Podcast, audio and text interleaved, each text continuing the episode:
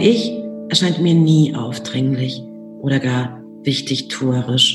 Im Gegenteil, ein Ich ist die ehrlichste Form zu sprechen. Ein Ich ist fragil und zweifelnd, oft eher haltlos als gefestigt. Und es sucht in Wahrheit immer nach einem Du. Ein Du, das ich mir im glücklichsten Fall als den Leser vorstelle. Ich habe immer für Leser geschrieben. Es mag eigenartig klingen, aber ich glaube, nicht alle Journalisten schreiben für Leser. Oder für LeserInnen. Das war Jana Hensel, Autorin von Zonenkinder und Neue Deutsche Mädchen und vielen anderen Büchern.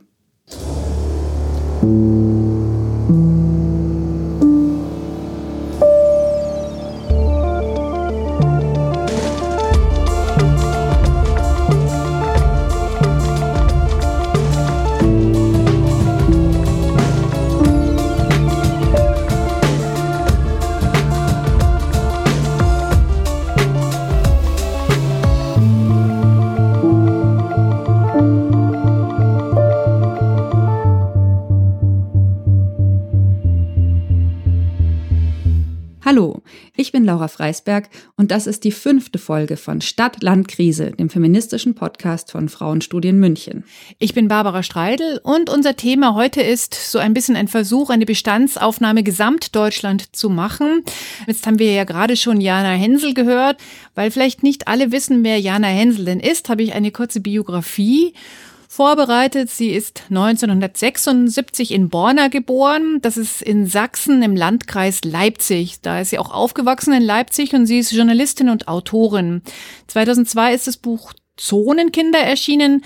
Das ist ein recht emotionales Buch, in dem es eigentlich um die Sehnsucht nach dem Land ihrer Kindheit, also der DDR, geht. Also da geht es sehr viel um Erinnerungen an Dinge wie Süßigkeiten oder halt Orte, die es einfach alle gar nicht mehr gibt. Mit diesem Buch, das ja ein internationaler Bestseller geworden ist, ist sie als wichtige ostdeutsche Stimme bekannt geworden. Sie hat nicht aufgehört mit dem Schreiben, hat sehr viel für die Zeit, da arbeitet sie auch, oder für den Freitag als Journalistin geschrieben und natürlich auch einige Bücher. Neue deutsche Mädchen hat sie 2008 mit Elisabeth Räther verfasst. Sie hat aber auch einen Liebesroman geschrieben, zum Beispiel Kein Land, der ist 2017 erschienen. Und zuletzt ihre Sammlung von Geschichten aus Ostdeutschland, wie alles anders bleibt, wobei das stimmt gar nicht. Ganz neu ist schon wieder ein Buch von ihr erschienen. Moment mal. Ich habe einfach zu kurze Arme, um immer alles aus meinem Regal zu fischen. Ganz neu ist jetzt gerade eben von ihr erschienen das Buch Die Gesellschaft der anderen. Gemeinsam mit Naika Vorrutan hat sie das verfasst. Also ich habe sie damals auch über das Buch Neue Deutsche Mädchen kennengelernt. Also 2008 war das. Da warst du ja auch schon eine der drei Autorinnen von den Alpha-Mädchen. Mich würde interessieren, seid ihr damals öfters verglichen worden? Ja, da war wahnsinnig viel Vergleich. Das ist so ein bisschen ungünstig auch gelaufen, weil es natürlich auch immer medial inszeniert worden ist. Das geht schon beim Buchcover los. Im Alpha-Mädchen-Cover ist sehr viel mit Typografie, also mit Buchstaben gearbeitet worden und so ist es bei Neue Deutsche Mädchen auch.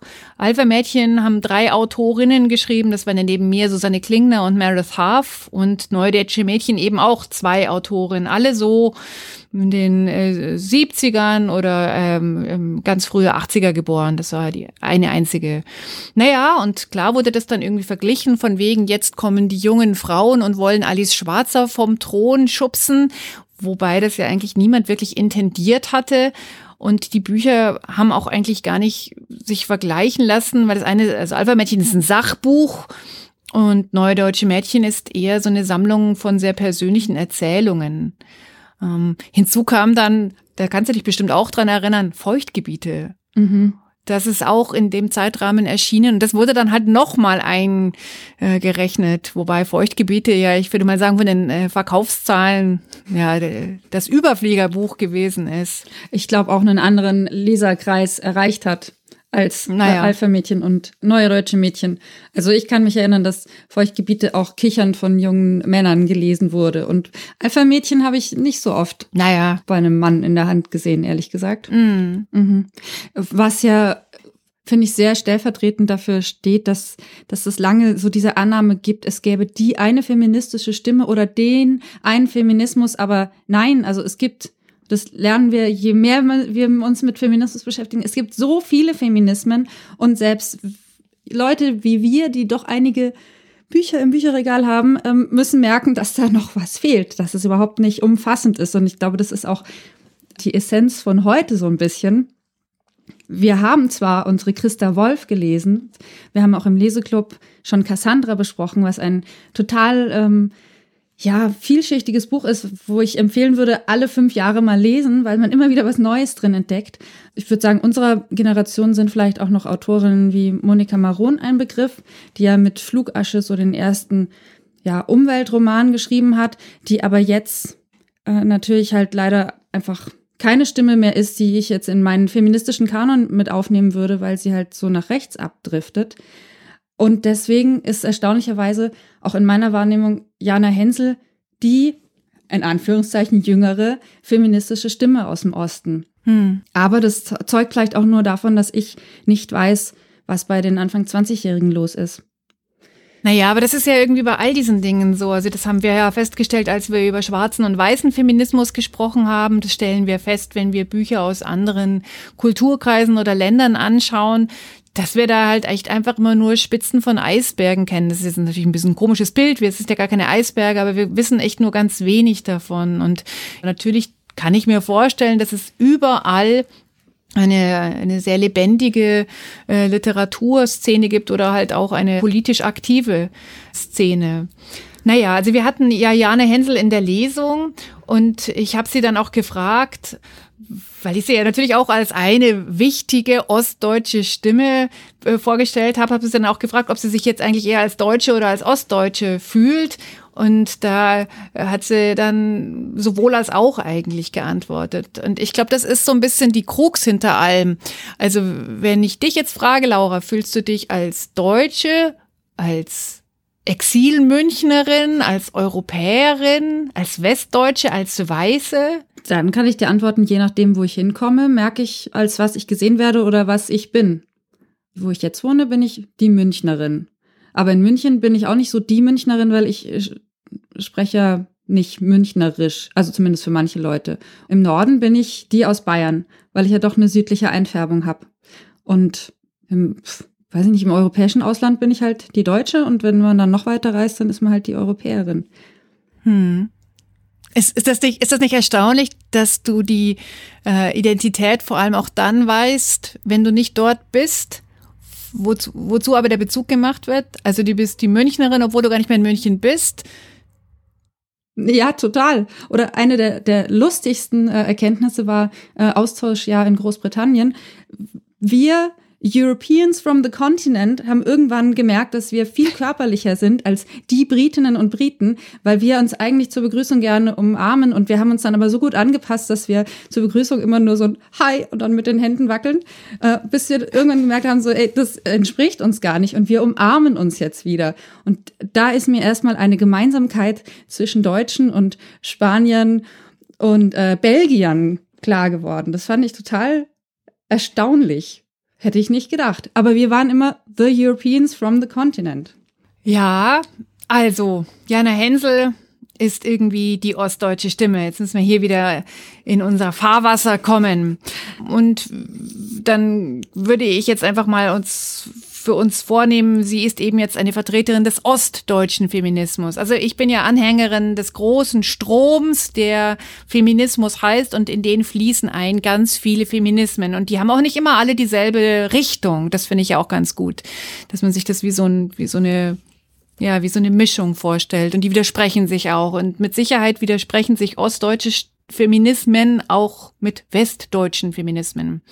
Aber du hast vorhin Alice Schwarze erwähnt und die ist ja auch zumindest eine die ist halt einfach eine Markierung im Feminismus oder in der feministischen Debatte, die, was ja, die ja auch äh, Jana Hensel erwähnt hat in der Lesung. Sie hat ähm, in einem Text, den können wir auch in den Show Notes verlinken, Angela Alice und ihre Töchter, der ist vor zwei Jahren in der Zeit erschienen, hat sie geschrieben. Ich lese mal kurz vor. Merkels Aufstieg war eher ein Traum aus Hollywood. Die Entstehung des neuen Feminismus hatte auch mit Alice Schwarzer und Angela Merkel zu tun. So muss man es sagen. Als Merkels Zeit vor mehr als zehn Jahren begann, fing die Magie von schwarzer Ehe an abzulaufen. Und das finde ich sehr interessant, weil hier und heute gibt es sehr, sehr viele, vor allem jüngere FeministInnen, die mit Alice Schwarzer längst nicht mehr so viel verbinden, wie ich das getan habe. Und ich bin ja schon eine Nachgeborene. Mhm. Aber, aber ist dann die These, dass Alice Schwarzer von Angela Merkel abgelöst wurde oder dass danach einfach viele Stimmen zu hören waren? Ich glaube, das muss man auch wieder von der äh, Perspektive her unterschiedlich beantworten. Also wenn man sagt, es gibt die Frau, an die wir denken, wenn es um Gleichberechtigung geht, und das wäre jetzt vielleicht früher mal die streitbare Alice Schwarzer gewesen, also die Feministin vom Dienst in Deutschland, gibt es jetzt mit Sicherheit Leute, die sagen, das ist Angela Merkel, weil die uns gezeigt hat, du kannst als Frau überall hinkommen, sogar als ostdeutsche Frau. Wenn du jetzt aber sagst, die Vielfalt der feministischen Stimmen, die wir heute haben, haben abgelöst die eine Stimme, dann stimmt es auch, finde ich. Mhm. Das Interessante ist ja auch, du sagst selber, ähm, Alice Schwarze hat für dich noch eine andere Bedeutung als für jüngere Feministinnen. Das ist ja auch bei der Lesung mit Jana Hensel klar geworden, dass für sie Angela Merkel natürlich noch mal ein ganz anderes Role Model ist, auch weil sie sie persönlich kennengelernt hat, mit einer ganz anderen Bedeutung als jetzt vielleicht für dich und mich, die wir in Bayern leben. Das fand ich sehr spannend.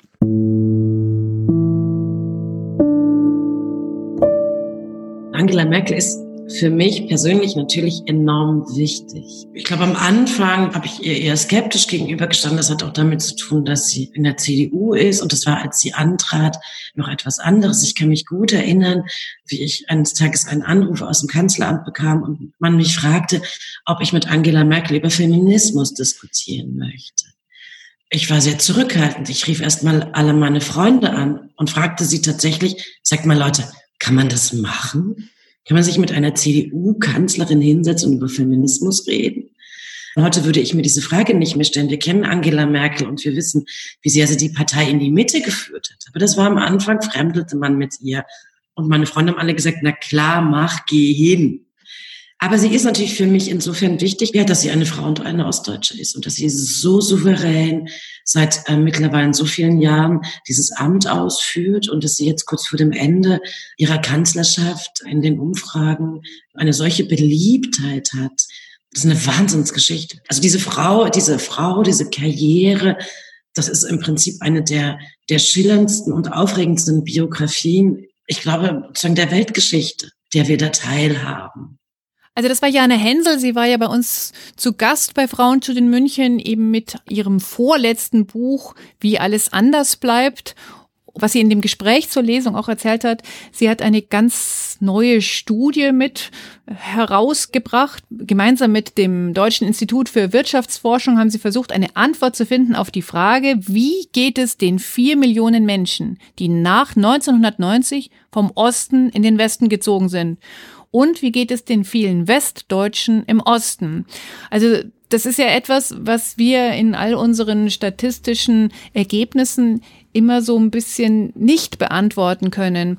Denn es wird ja immer darüber geredet, so wie geht es den Menschen heute in Thüringen, in Bayern oder von mir aus in Jena oder in Regensburg, ja. Und die haben eben bezogen auf Datensätze, die sie hatten, da nachgeschaut, Menschen über 30 Jahre, wo haben die im September 1989 gewohnt und was ist mit denen passiert? Also es ist ein ganz anderes Herangehen gewesen und die haben dann eben diese vier Gruppen eingeteilt. Das sind die Ossi Mover und die Ossi Stayer. Also bezogen auf Ostdeutschland. Die Mover sind in den Westen gegangen, die Stayer sind im Ostdeutschland geblieben und das Pendant dazu natürlich dann die Wessi Mover und die Wessi Stayer. Und die haben echt verdammt viel, eigentlich wahnsinnig deprimierende Sachen dabei herausgefunden. Zum Beispiel, dass Ostdeutsche immer Ostdeutsche bleiben und Westdeutsche immer Westdeutsche bleiben, was jetzt erstmal gar nicht so deprimierend klingt, aber wenn du dir das zum Beispiel in Bezug auf dein Einkommen anschaust, verdienen Ostdeutsche, egal wo sie sind, immer weniger als Westdeutsche. Mhm. Und das ist schon irgendwie krass. 30 Jahre ist das jetzt her. Ähm, sie hat ähm, auch dann so ganz interessante Sachen noch ähm, vorgestellt. Zum Beispiel reden wir westdeutschen Frauen ja sehr viel über das Problem des Gender Pay Gaps. Und da hat sie eben halt jetzt auch mit dieser Studie belegen können, dass es ein rein westdeutsches Phänomen ist, dass die Männer und Frauen im Osten gleich wenig verdienen. Aber da ist kein Unterschied mehr zwischen den beiden. Es ist sogar oft so, dass Frauen mehr verdienen, weil sie häufiger im öffentlichen Dienst arbeiten. Also ganz anders als was wir jetzt über die ganze Gender Pay Gap, kurze Erklärung, diese Lohnlücke, die Frauen strukturell erfahren, wenn sie bei gleicher Qualifikation in derselben Stelle arbeiten. Das ist ja die über 20 Prozent, die changiert immer so ein bisschen, je nachdem, was man mit einrechnet oder ausrechnet, aber die ist so zwischen 20 und 25 Prozent. Ja, das fand ich auch erstaunlich. Das ist auch wirklich äh, sehr bei mir hängen geblieben, weil das natürlich auch bedeutet, dass du einen ganz anderen Blickwinkel auf Arbeitswelt und diese ganzen Diskussionen hast und auch wie du dich selber wahrnimmst. Also dann ist vielleicht deine Solidarität als schlecht bezahlte ostdeutsche Frau mit dem auch schlecht bezahlten ostdeutschen Mann größer als gefühlt die Solidarität mit den westdeutschen Frauen, wo du das Gefühl hast, die profitieren von dieser Ungleichheit ja in gewisser Weise immer noch viel mehr. Und das war mir nicht bewusst. Ich habe das auch überhaupt nicht gewusst. Also ich war bass erstaunt. Hm. Ja. Ja, und auch, dass das, das hat sie ja auch angerissen, dass sozusagen die, die guten Posten im Osten doch oft noch mit Westdeutschen besetzt sind. Also wenn du sagst, die, die Wessi Movers, die haben aber keinen sozialen Abstieg dadurch hingenommen, sondern denen geht's weiterhin recht gut. Hm. Auch erstaunlich. Ich meine, das ist ja nichts, was du den Leuten irgendwie an der Nasenspitze ansiehst. Wieso zieht sich das so durch? Ja, da kann ich jetzt keine Antwort drauf finden. Also ähm, ich finde es wahnsinnig deprimierend. Also wenn du dir jetzt anschaust, wir hatten jetzt gerade ganz viel über Angela Merkel geredet. Es gibt ja durchaus ostdeutsche Spitzenpolitikerinnen, die sind aber alle mit dem Familienministerium verbunden. Mhm. Also Merkel war ja auch mal im Familienministerium, auch wenn es unter Kohl anders hieß. Ähm, aber es gibt ja sehr viele ähm, Erklärungen, wer sitzt im Vorstand, auch in ostdeutschen Unternehmen, welche, wenn du jetzt die Ossi Mover auch nimmst, welche Spitzenprofessuren sind von Ostdeutschen besetzt? Also das, das sind sehr, sehr, sehr viel weniger einfach. Ich glaube, das sind jetzt aber auch Mutmaßungen. Also, dass Angela Merkel es äh, zur CDU-Vorsitzenden und dann zur Kanzlerin geschafft hat, ist ja vielleicht auch ein gewisses trotzdem, also trotz Frau und aus dem Osten, einfach weil die Union in so einer desolaten Lage war mit der äh, Spendenaffäre. Das dürfen wir ja nicht vergessen, was, was da noch aus der alten BRD an Altlasten da war, wo, wo einfach viele Leute nicht mehr tragbar waren oder auch dieser alte Stil. Aber das sind jetzt Mutmaßungen. Nee, aber die, das sind gar keine Mutmaßungen. Also in ihrem Buch, ähm, wie alles anders bleibt, kannst du da zu all diesen Themen halt einfach gut recherchierte Artikel lesen. Also dass das einfach die Verteilung der Macht bezogen auf Position, Einkommen, die ist in Deutschland sehr zum Nachteil von ostdeutschen Menschen. Also das ist tatsächlich belegt und das belegt dir auch diese Studie nochmal. Das ist so ein bisschen auch so ein Wunderpunkt. Das hatte mir Jana Hensel auch im Vorgespräch erzählt, dass viele ihr sagen, ja, das stimmt ja alles gar nicht. Das haben sie ja nur in ihrer eigenen Empfindung oder Wahrnehmung. Das ist eben nicht so. Die kann das alles wirklich belegen. Also ich kann das jetzt nicht, weil ich jetzt das Buch nicht hier vorlesen will, aber das kann man bei ihr wirklich alles genau nachlesen. Dann sind natürlich schon so Überlegungen, die jetzt vielleicht gar nicht zu Ende gedacht werden, aber dass man natürlich darüber nachdenken könnte, ob da eine Ostdeutsch-Quote helfen könnte. Also genauso wie wir eine, eine Frau-Mann-Quote brauchen oder vielleicht auch eine Schwarz-Weiß-Quote brauchen, um halt erstens mal auch das sichtbar zu machen, wie viel da irgendwie im Argen liegt. Es ist irgendwie so noch viel weniger greifbar, als das jetzt mit anderen, wie soll ich sagen, Gruppen ist, die Diskriminierung auf struktureller Weise erfahren, weil die Unterscheidung zwischen Ost- und Westdeutsch hier irgendwie so die macht man ja nicht so oft wie zwischen Mensch mit Migrationshintergrund oder Biodeutsch, ja. Wobei das langsam auch aufkommt. Also die Taz zum Beispiel hatte da jetzt auch immer wieder viel dazu. Aber generell kann man schon sagen, da müssen sich JournalistInnen auch echt an der Nase fassen. Ganz viele wiederholen diese Stereotype von den, keine Ahnung, beleidigten Ostdeutschen, die sich einfach nicht an das neue System anpassen können. Und das ist einfach ganz, eine ganz harte Stigmatisierung. auf, auf einer sehr bitteren Ebene. Also, wir haben jetzt ja vor allem darüber gesprochen, dass der Westen sich so dem Osten übergestülpt hat. Aber das Erstaunliche ist ja, dass in einem kleinen Bereich, nämlich in, in dem Bereich der feministischen Errungenschaften, Ostdeutschland ja doch durchaus weiter war als der Westen. Und trotz alledem, finde ich, ist es ähm, im Diskurs, im feministischen Diskurs oder in den Diskursen gar nicht so präsent, wie es sein könnte, obwohl wir das heute ja immer noch brauchen. Also Themen wie Abtreibung, Kinderbetreuung und so. Mm, das ist zwar so mit reingeflossen, aber ja, auch mit so einer bitteren Note. Vielleicht auch, weil es ja, soll ich sagen, nicht so selbstbestimmt war, ob du dein Kind jetzt in die Krippe gibst oder nicht, sondern du hattest halt zu arbeiten. Weißt du, was ich meine? Ja, ja. Der Vorbildcharakter, den es haben könnte, den hat es gar nicht so sehr. Als ich dann Jana Hensel gefragt habe, ob ihr das Wort Feminismus so in ihrer Sturm- und Drangzeit eigentlich ein Begriff war. Und hat sie gemeint, nee, das war gar nicht für sie so. Also sie hat jetzt nicht gesagt, dass das für alle Frauen so war, aber für sie war das so. Also dass das unser Buzzword ja ist, ja. Und ähm, wir versammeln uns alle quasi hinter der feministischen Flagge. Ich weiß gar nicht, wie die aussieht, die müssen wir mal entwerfen. Ähm, war das eben da nicht so, sondern es war selbstverständlich.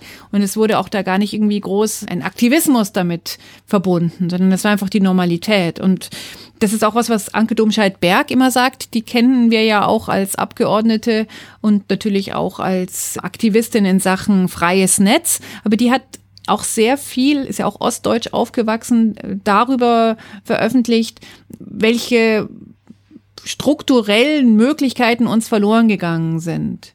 Was ich aber bei all dem total interessant finde, ist, dass trotz dieser Möglichkeiten, also beide gehen arbeiten, Kinderbetreuung ist outgesourced, alle verdienen dasselbe, dass es doch sehr viele Berichte darüber gibt, dass die Doppelbelastung trotzdem bei den Frauen hing. Also die sind dann irgendwie in ihrer Schicht gewesen und sind nach Hause gekommen, haben trotzdem aufräumen müssen. Hm. Das finde ich ganz erstaunlich, ja. Also, dass das irgendwie, denkt immer so, ja, da war alles irgendwie so mega gleichberechtigt, aber an einigen Stellen ist es eben dann doch irgendwie so nicht so ganz gleichberechtigt gewesen.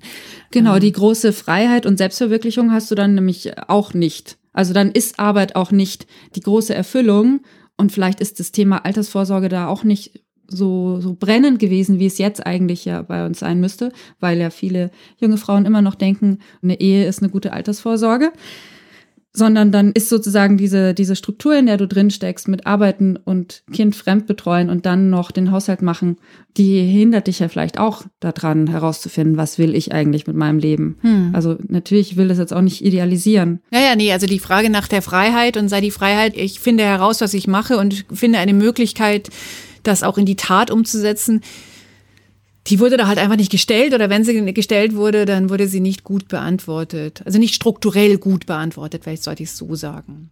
Aber was mir schon auffällt, sagen wir mal, Erzählungen von meine Mutter oder meine Großmutter war damals schon Chefärztin oder wichtige Physikerin und hat das und das geleitet oder so.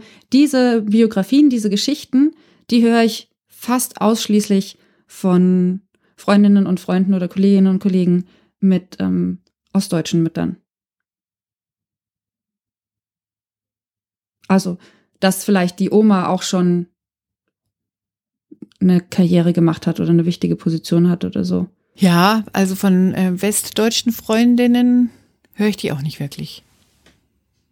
Ich höre sie eigentlich sowieso sehr selten, äh, wenn ich jetzt so mal nachdenke. Da müssen wir, glaube ich, nochmal äh, dezidiert drüber nachdenken, was da passiert ist. Ich hätte jetzt noch einen Abschlusston von Jana Hensel, wo sie noch einmal zusammenfasst, wie das ist mit den Movers und den Stayers und dem Osten und den Westen. Den könnten wir noch anhören. Ossis bleiben Ossis, egal wo sie leben. Wessis bleiben Wessis, egal wo sie leben. Ostdeutsche verdienen im ganzen Land weniger als Westdeutsche. Ostdeutsche in Ostdeutschland verdienen viel mehr weniger als Westdeutsche im Osten.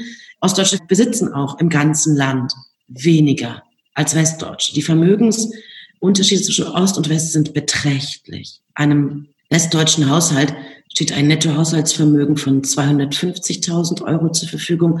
Einem ostdeutschen Haushalt steht ein Nettohaushaltsvermögen von 105.000 Euro zur Verfügung. Das sind ungefähr knapp über 40 Prozent. Genau, das war nochmal Jana Hensel, Ich möchte zum Schluss unseres Gesprächs nochmal die Krise Nummer eins, nämlich Corona, erwähnen. Da ist es ja jetzt hier im November nochmal hm, regulierter und schwieriger geworden, weil die Infektionszahlen mit dem Herbst überall angestiegen sind. Ich habe nochmal nachgeschaut, wie das sich denn so übers Land verteilt. Die allerhöchsten Zahlen hat das Bundesland Nordrhein-Westfalen, gefolgt gleich von Bayern. Und wenn man sich die ostdeutschen Bundesländer anschaut, also das kann man ja beim Robert Koch Institut an jedem Tag immer online aktualisiert, sehr schön anzeigen lassen, dann sind die Infektionszahlen in den ostdeutschen Ländern nicht so hoch, wie sie es in den westdeutschen sind. Da kann man jetzt ganz viel mutmaßen darüber, warum das so ist. Ich habe in der Zeit dazu mal was gelesen, dass es Vermutungen gibt, warum das so ist, dass Ostländer international einfach weniger vernetzt sind, weniger Export, weniger Industrialisierung, somit weniger Superspreader in so riesigen Betrieben. Mhm. Es gab dann auch eine Untersuchung im Sommer, im August und September. Da wurde zum Beispiel auch am Flughafen Dresden wurden über 13.000 Tests gemacht, also die Reiserückkehrtests. Und davon waren nur 39 positiv, was ja jetzt ganz schön wenig ist bei 13.000. Und da wurde dann auch gemutmaßt, naja, es liegt halt daran, dass die Reiseziele andere sind und dass halt sehr viel weniger Menschen mit einem Migrationshintergrund dort leben, die dann zum Beispiel in die Türkei oder ins Balkangebiet in den Sommermonaten fahren, um die Familie dort zu treffen. Somit gibt es auch weniger Großhochzeiten. Das wurde zum Beispiel in Sachsen-Anhalt untersucht. Die Besiedlungsdichte ist eine ganz andere als jetzt in Nordrhein-Westfalen, wo ja kaum ein Fleck nicht besiedelt ist. Und es gibt auch eine andere Altersstruktur. Es gibt zum Beispiel sehr viel mehr ältere Menschen. Es gibt allerlei ähm, könnte, wäre, hätte, wir wissen es nicht so genau, aber vermuten Ideen, warum die Corona-Krise in den ostdeutschen Ländern sich zwar auch verbreitet, aber nicht ganz so reinhaut, wie sie es in Bayern tut oder in Nordrhein-Westfalen tut. Und jetzt kann man natürlich daraus was lernen oder auch nicht lernen. Ich weiß ja sowieso nicht genau, was wir aus der Krise lernen. Also wenn wir jetzt ähm, die immer wieder aufpoppenden Berichte über diese Massenbetriebe zum Beispiel in der Fleischverarbeitung sehen, ich weiß nicht, ob wir daraus was gelernt haben. Es wäre schön, wenn wir was daraus lernen würden, ja. Ja, leider kann ich da meine optimistische Gesichtsausdruckmaske mühselig überstülpen. Wir wollen immer gerne was daraus lernen und wir sagen, wir sollen etwas daraus lernen, aber ob wir es wirklich tun, weiß ich noch nicht so genau. Zumindest haben wir gelernt, dass es auch anders gehen kann, dass äh, auch auf politischer Ebene größere Entscheidungen getroffen werden können. Und ich denke mir, wenn man ein ganzes Land Monate, Wochenlang in Lockdown schicken kann, dann kann man auch nochmal über das Thema zum Beispiel Tempolimit sprechen, was ja auch unvorstellbar war für manche Menschen. Ja, das stimmt. Dass man ein Tempolimit einführt. Nur mal so als Beispiel, als harmloses Beispiel. Ja, das stimmt.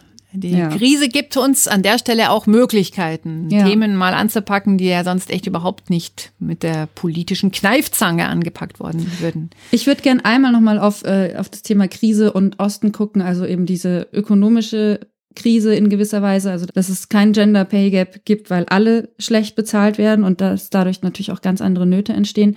Was ich so krass fand daran, wenn, wenn wir das auch schon so wenig, wir jetzt hier als MünchnerInnen, wenn wir das schon so wenig auf dem Schirm haben, ja, ist mir auch nochmal deutlich geworden, wie wenig wir eigentlich über den Feminismus zum Beispiel in den östlichen Nachbarländern wissen. Weil ich mich natürlich frage, wie kann es sein, dass Polen dermaßen nach rechts driftet und äh, alle Errungenschaften jetzt in die Tonne kloppen will. Und gleichzeitig gibt es aber sehr viele tausend Frauen und Männer, die auf die Straße gehen. Was ist das für eine Gesellschaft, die auch, ja, solche, solche Extreme zeigt. Und bei dem Gedanken ist mir auch wieder klar geworden, wie wenig Vernetzung eigentlich da ist. Also eigentlich sollten wir doch an der Seite unserer polnischen Schwestern stehen. Oder Weißrussland ist auch nicht so weit weg. Also natürlich blicken wir im Moment sehr stark Richtung USA. Lässt sich ja gar nicht vermeiden. Und das werden wir wahrscheinlich auch noch länger. Aber ja, was da los ist, das finde ich, geht uns auch an. Es ist nicht so weit weg. Ja, jetzt will ich fast wieder Amen sagen, aber es kommt dann immer so ein bisschen blöd, vor allem wenn du gerade über Polen gesprochen hast. Aber stimmt. Wir sind ja jetzt erst Anfang November. Wir sind also jetzt noch nicht bei Vorsätzen fürs nächste Jahr, aber auf meine Liste würde ich da echt nochmal schreiben, ich muss woanders hinschauen. Ich muss raus aus der, der, der Bequemlichkeitszone in meinem Kopf vor allem. Mein Corona zeigt so krass wie kaum was allen Leuten, ähm, dass es einfach Themen gibt, die die Menschen weltweit betreffen. Also ein Thema Umweltschutz und Klimawandel, da versuchen manche ja immer noch irgendwie sich rauszureden und zu sagen, es geht mich nicht an oder die, die spüren die Folgen nicht so sehr. Corona ist halt einfach noch ein bisschen massiver. Ich habe das Gefühl, da muss einfach jeder eine gewisse Stellung dazu zu beziehen. Einfach dadurch, wie er sich im Außen verhält, ob es rücksichtsvoll oder nicht. Ja, das finde ich auch was Gutes. Ja. Hast recht. Ja, schon angekündigt, wir gucken nach Amerika. In der nächsten Folge wollen wir auf jeden Fall auch in die USA schauen. In welcher Art, das sagen wir noch nicht, weil es ist im Moment auch einfach noch zu spannend. In jedem Fall könnt ihr den Podcast hier von Frauenstudien München, wenn ihr möchtet, unterstützen. Könnt uns einen Kommentar schreiben, uns eine E-Mail schreiben an podcast.frauenstudien-muenchen.de, könnt uns weiterempfehlen, uns auf iTunes oder Spotify liken oder wo auch immer es euch gefällt. Wir freuen uns aber auch über Kritik, über Themen, die ihr vermisst, über andere Meinungen. Schreibt uns das einfach alles und bleibt dran. Oder wenn ihr zum Beispiel aus Polen seid und sagt, ich bin die polnische Feministin, die hier unbedingt mal zu Wort kommen sollte, dann meldet euch bei uns. Die E-Mail ist ganz einfach podcast.frauenstudien-münchen.de. Wir freuen uns. Genau, dann war's das jetzt für diese Woche. Eine gute Zeit wünscht Barbara Streidel. Und ciao, sagt Laura Freisberg.